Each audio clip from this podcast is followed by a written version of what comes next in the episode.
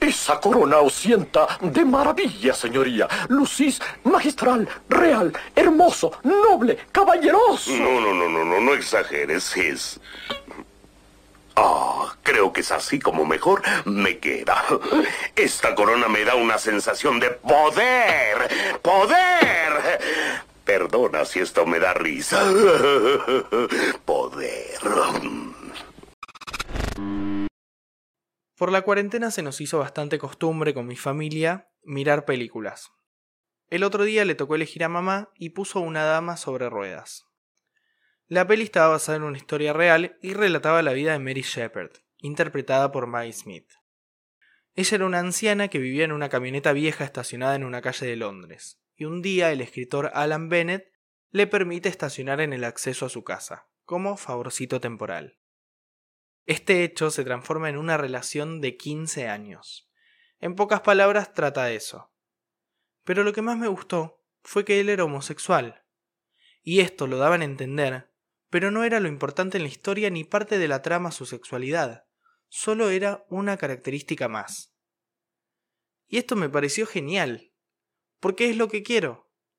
Es lo que me hubiera gustado ver de chico, que la homosexualidad sea algo natural, que no sea un drama ni sea la parte más importante de la vida de un personaje.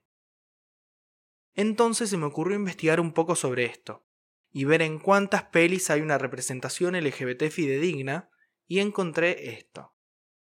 Tomando inspiración en el test de Betzel, que es el que juzga las películas dependiendo si las mujeres hablan entre ellas de otra cosa que no sea de hombres, la Alianza de Gays y Lesbianas contra la Difamación, o GLAD por sus siglas en inglés, crearon el test de Vito Rousseau. Para pasarlo, una película debe incluir un personaje LGBT, no única o predominantemente definido por su orientación sexual o identidad de género, y que si lo remueven de la historia, esto afecte significativamente la trama. Solo 13 de las 20 películas que incluían personajes LGBT del 2019 pasaron el test. Súmenle para más indignación que el año pasado se estrenaron casi 600 largometrajes. Y esto no voy a decir que me sorprendió, pero sí me hizo mucho ruido. Nos comenzamos a preguntar nuevamente, ¿estamos lo suficientemente avanzados como sociedad? ¿Qué cosas necesitamos rever? no solo echar culpas porque me parece súper ignorante. ¿Qué cosas estamos reproduciendo nosotros como comunidad y perpetuando para que se nos represente de esa manera? ¿Qué dejamos pasar? Entonces pregúntate cómo te gustaría que te vean. Y a partir de ahí, empecemos a consumir y promover la naturalidad frente a los distintos tipos de sexualidades y géneros.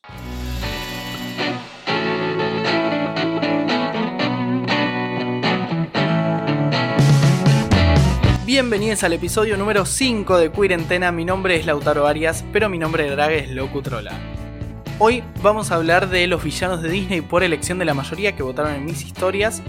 Así que si les gusta el podcast recuerden que pueden seguirlo acá en Spotify. Voy a publicar un nuevo episodio cada viernes y me pueden encontrar en mi Instagram como Locutrola y en Twitter como arroba lautiarias.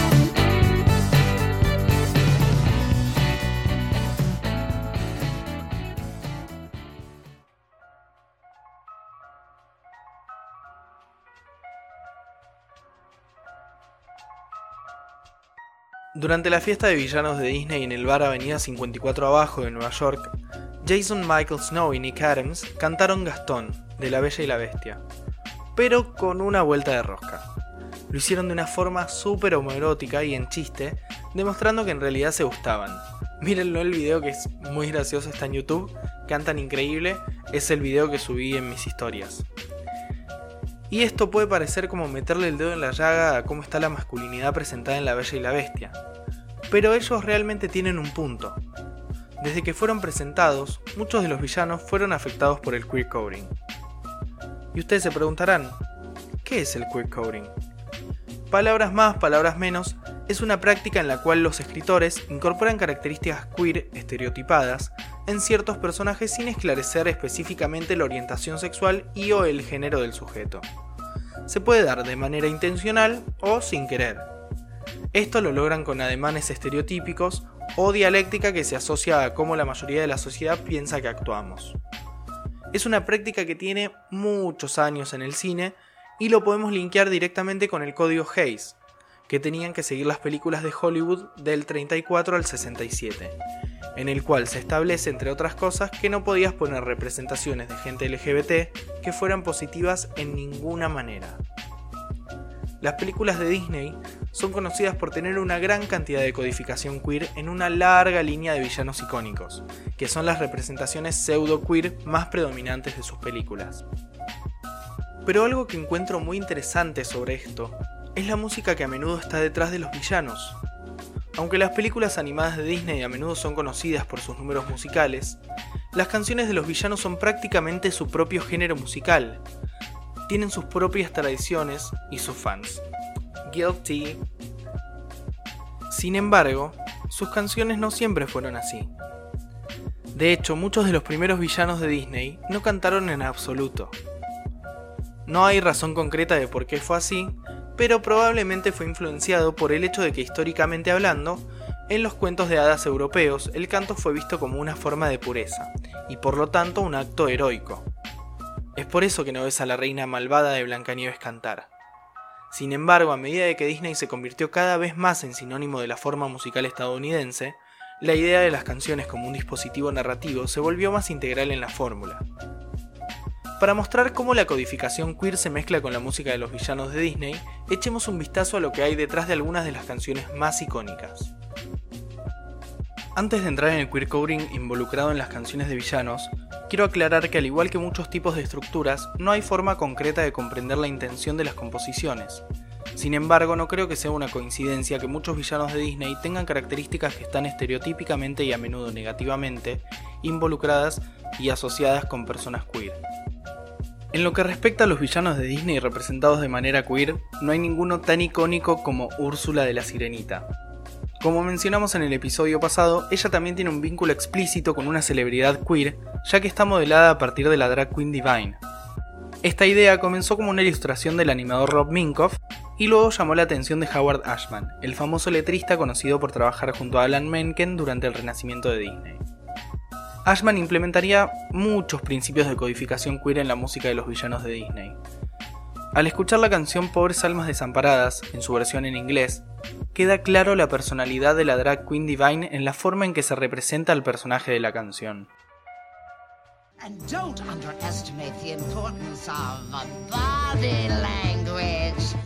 La personalidad extravagante del personaje resalta cuán amenazante puede sentirse cuando un villano es tan tortuoso como impertinente, hay algo que decir sobre los efectos potencialmente negativos de asociar la cultura drag queen con un villano.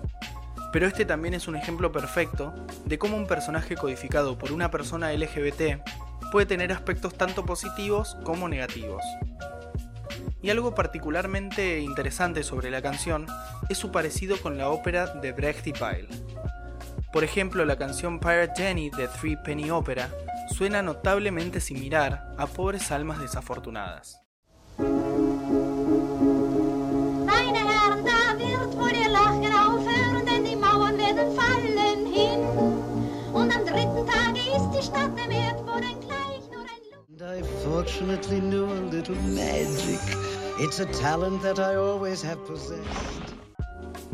High Rope Jenny puede parecer no estar muy relacionada para aquellos que no estén familiarizados con el material de origen, pero tenía detrás un contexto social muy marcado en la República de Weimar.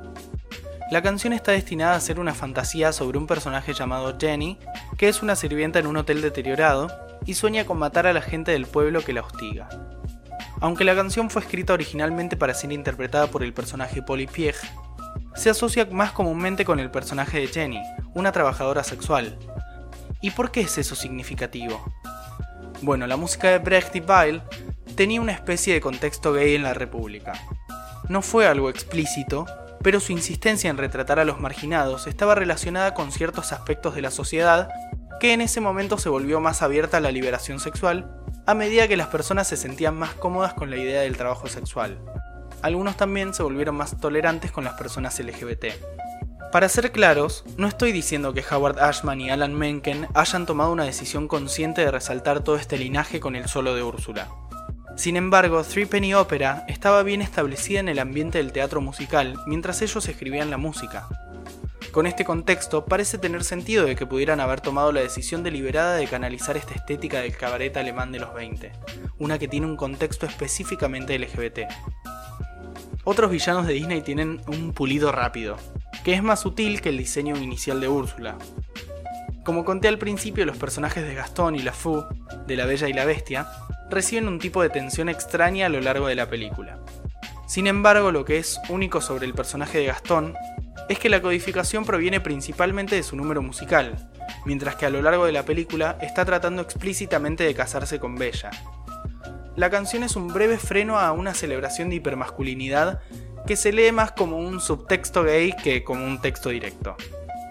Nadie tiene un cuerpazo como el de Gastón. No hay hombre en el pueblo tan macho. No tiene comparación. Tú pregúntale a cualquier muchacho. Te dirá que su equipo es el de Gastón. Mi cuerpo cubierto de vello cesar. En esencia, el tema es una versión musical de Disney de Macho Man de Village People.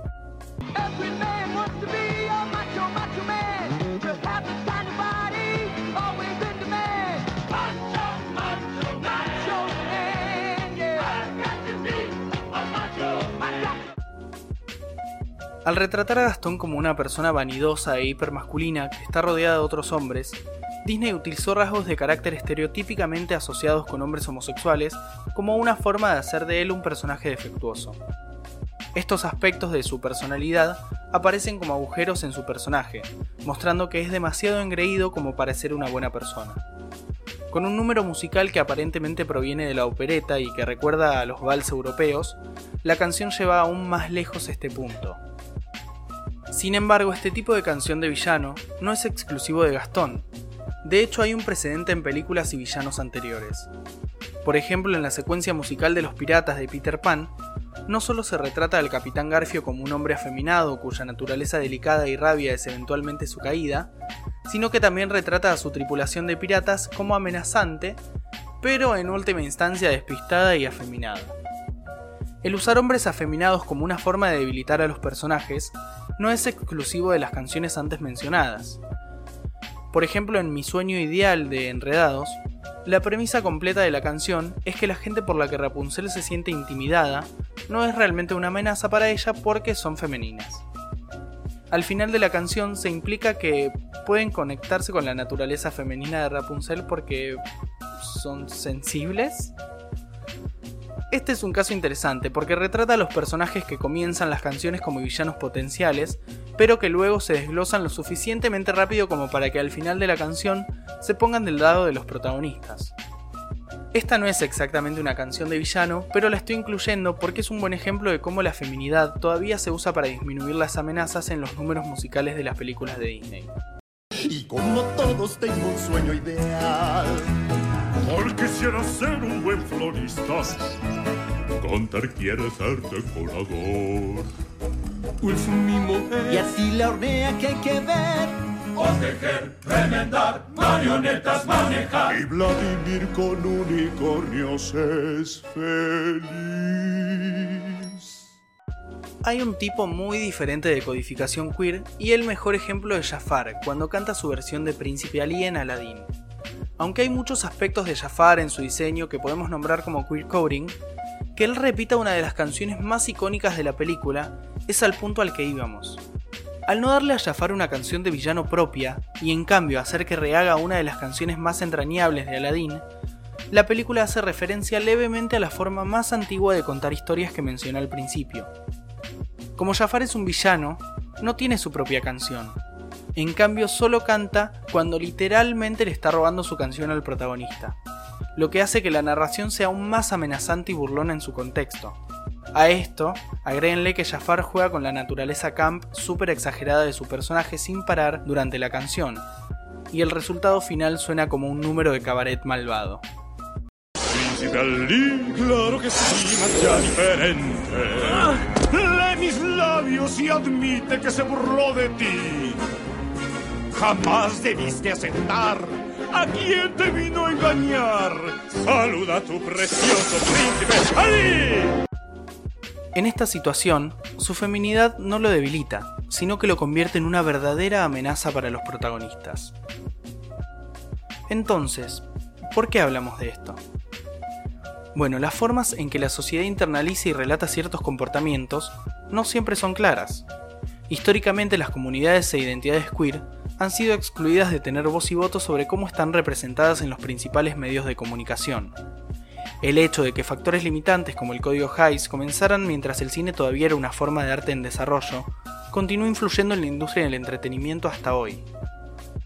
Al mirar la música de los villanos de Disney y cómo eso puede ser influenciado por la codificación queer, creo que podemos aprender mucho sobre cómo las personas LGBT están representadas musicalmente.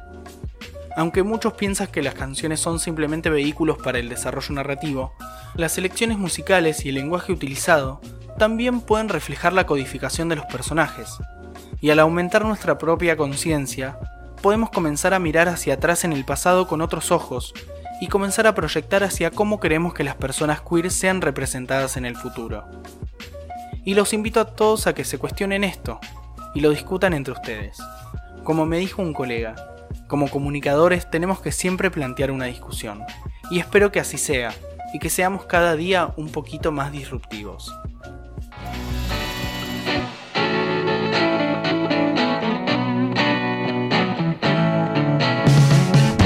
llegamos al final del episodio número 5 de Queer Antena. La verdad, uno de mis favoritos. Amo a los villanos de Disney. Voy a estar toda la semana que viene cantando el estribillo de Gastón. Es una de mis canciones favoritas también. Espero que les haya gustado a ustedes tanto como a mí. Y los espero la semana que viene con el episodio número 6 de Queer Antena. ¡Nos vemos!